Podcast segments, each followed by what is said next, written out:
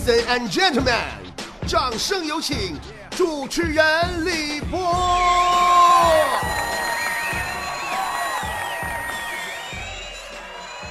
我终于起死回生了。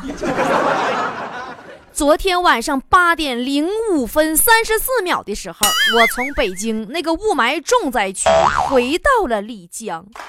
我的那个妈，总共在北京待了七天，我认识了我国传统第二十五个节气——立埋。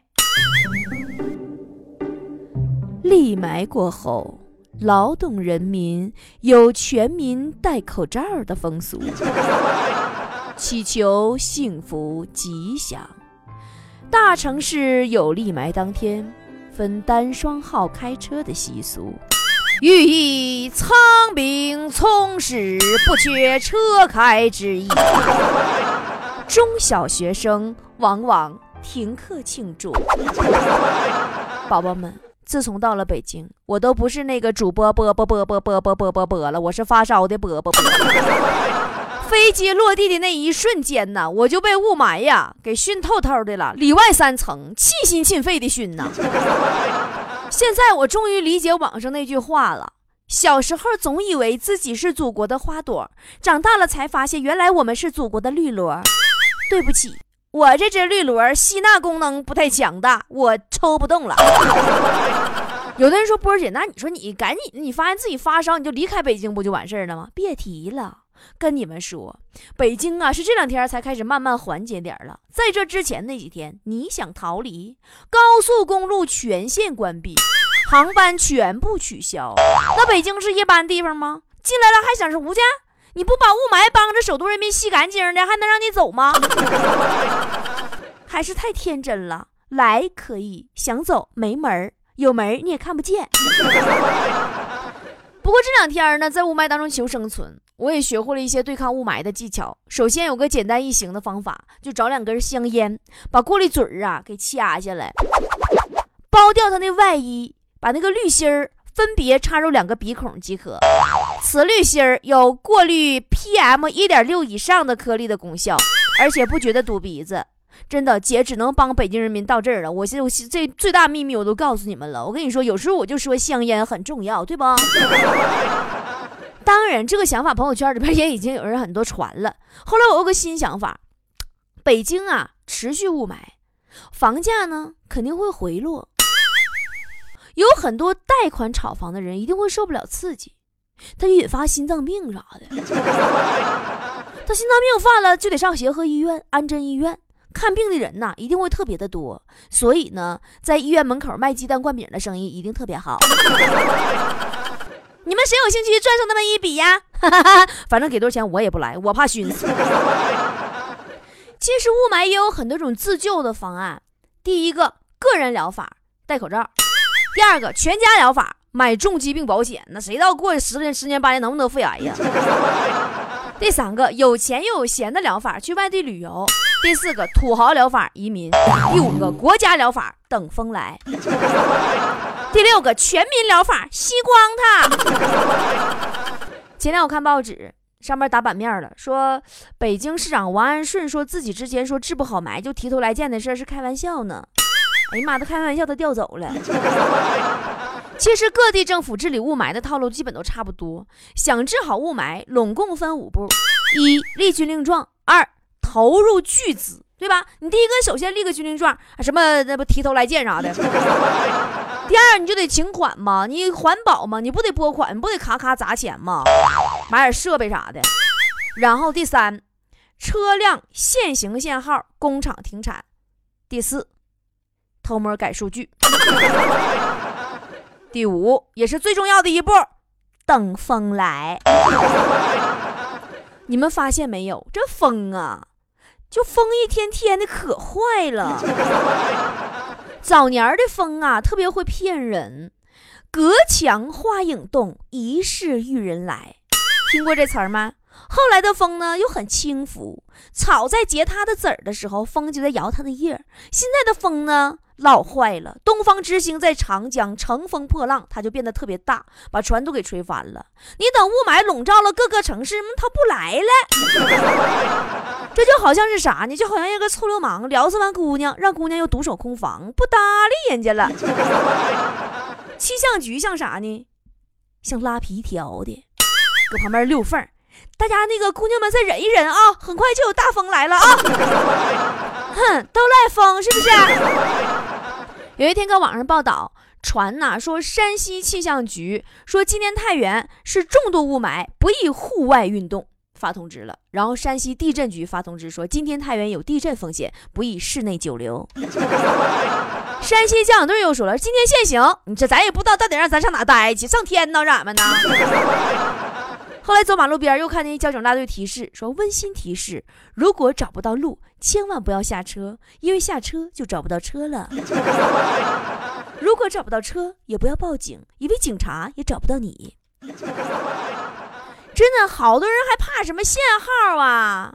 那就就是伸手不见五指的交警摄像头都能能见度都不超过两米半，他是开你的得了。每到这个时候啊，我都会想起我的前男友啊，因为以前我曾经对他说过：“你若安好，便是晴天。”我看了最近的天气，我总是在想，他是不是死了？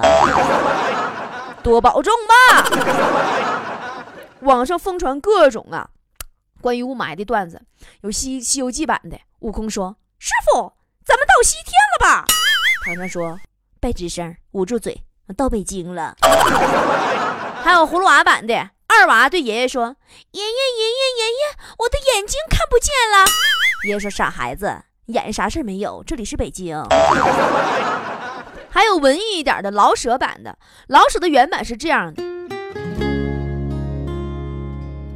秋天一定要住北平，天堂什么样子我不晓得，但是从我的生活经验去判断，北平的秋天便是天堂。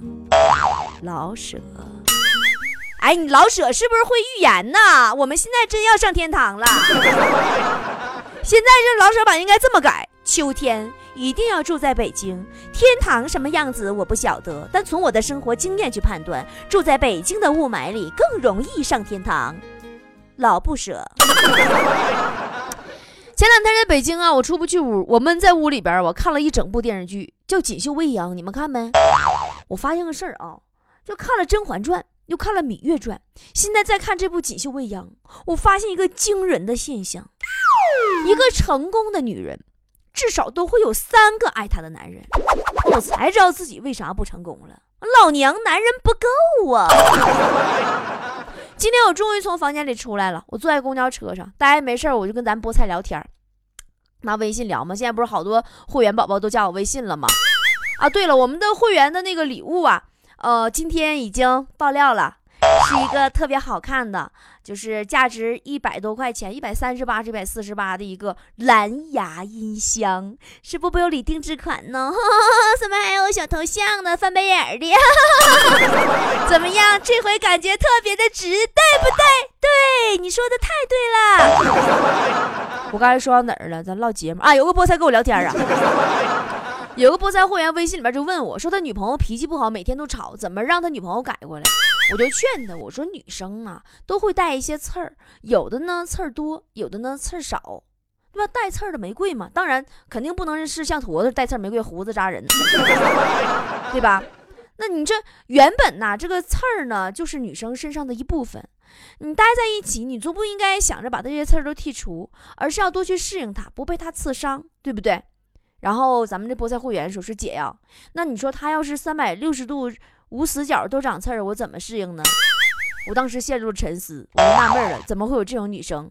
然后我就说：“为什么叫三百六十度无死角长刺儿呢？”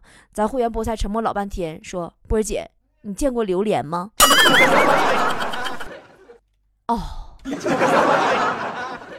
在我不知道该怎样同情他还是嘲笑他的那一瞬间。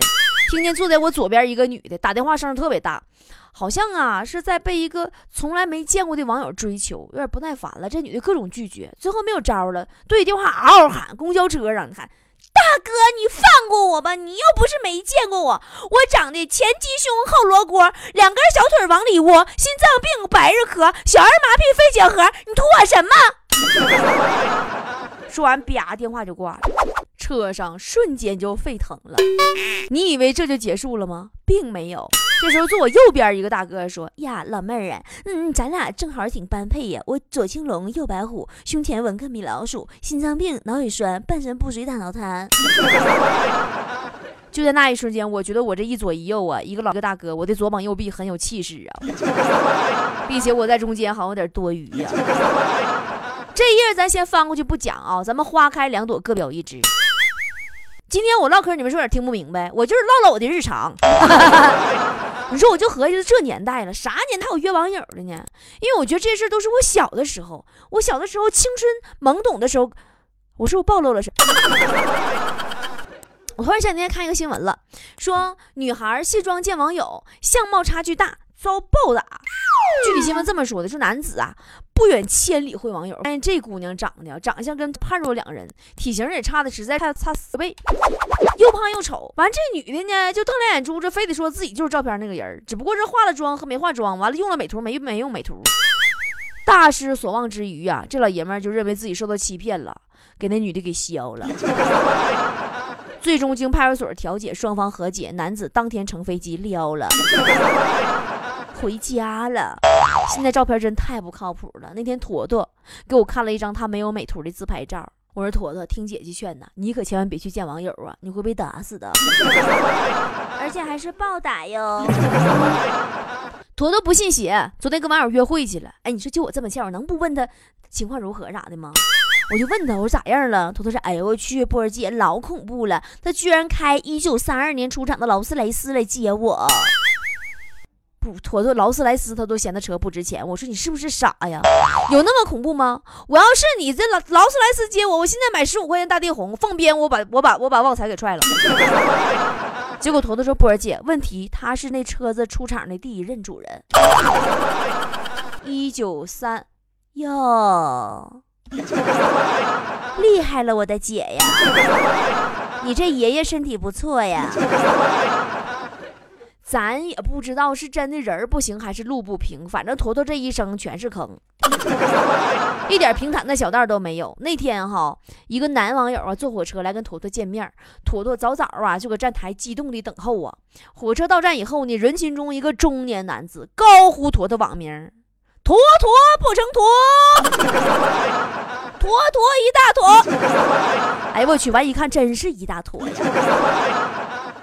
坨坨呀，细看了一下这男的，说：“你咋带这么多行李来呢？”这老爷们说：“说怕见面不成功，还可以去工厂打工。”坨坨往旁边一看，还有个小孩儿，说：“你这大哥，你咋还带孩子来的呢？”男的说：“离婚了，孩子没人照顾啊。”坨坨当时都哭了，说：“那你在网上跟我聊那么热乎，你骗子！你还说你是单身？男说没骗你啊，我儿子跟你聊的。我儿子才十岁，没结婚，没生孩子，多年轻啊，没毛病啊。真的，姑娘们。”很多呀，开着豪车跟你见面的网友啊，好多都是已经有老婆孩的骗子。单身的男人追你，再怎么简单，至少他心里把你当公主；已婚的男人追你，再怎么奢华，最终在他心里你还是个婊子。珍惜身边的潜力股，不吃别人嚼过的龙虾皮，好不好？我就不羡慕那些开着宝马副驾驶坐那个美女。我羡慕那些骑着自行车后面还有个女的搂着腰的，你是怎么做到的呢？你这是。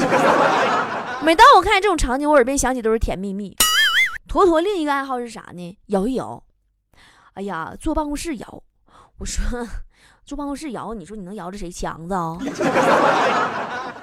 对不？还是雪姨她老公啊？我说那兔子不吃窝边草，你懂不懂啊？结果坨坨一句话给我噎过去了，说姐，如果窝边能有草，何必东奔河西跑？那天我突然我就偶然间看着坨坨的那个个性签名了，我是个胖妹子，脑子长草，爱吃屎。我合计坨坨你现在都这么诚实了吗？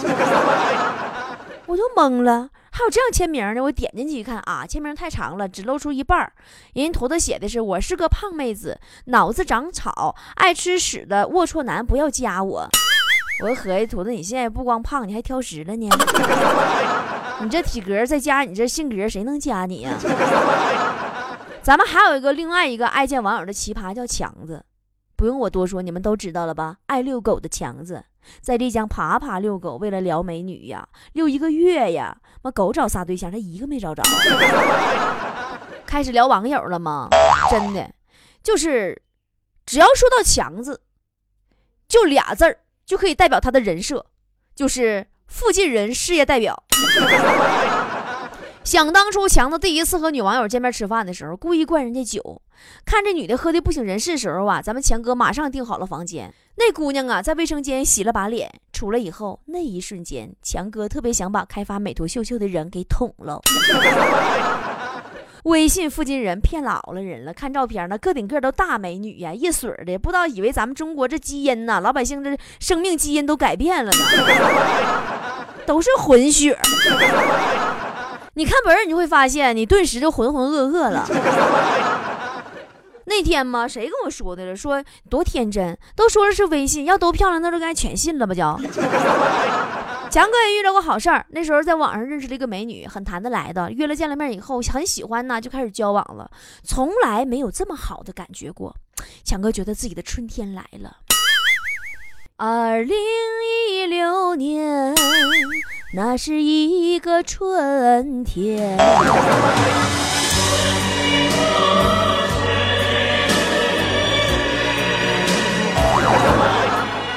春天来了。这天约妹子一起去吃饭呢，突然发现自己手机就丢了，急忙拿着美女手机拨自己电话号，结果来电显示上的名字赤裸裸的标注着二十九号炮友。据强子总结，现在的女网友有四种。当你问他你多大了，回答二十八了，这是属于平庸的幼齿型；回答八八年的，这是俏皮的机灵型；回答你以前不是问过了吗？这是成熟的狡诈型；回答三十六 D 呀，这是你自己看着办型。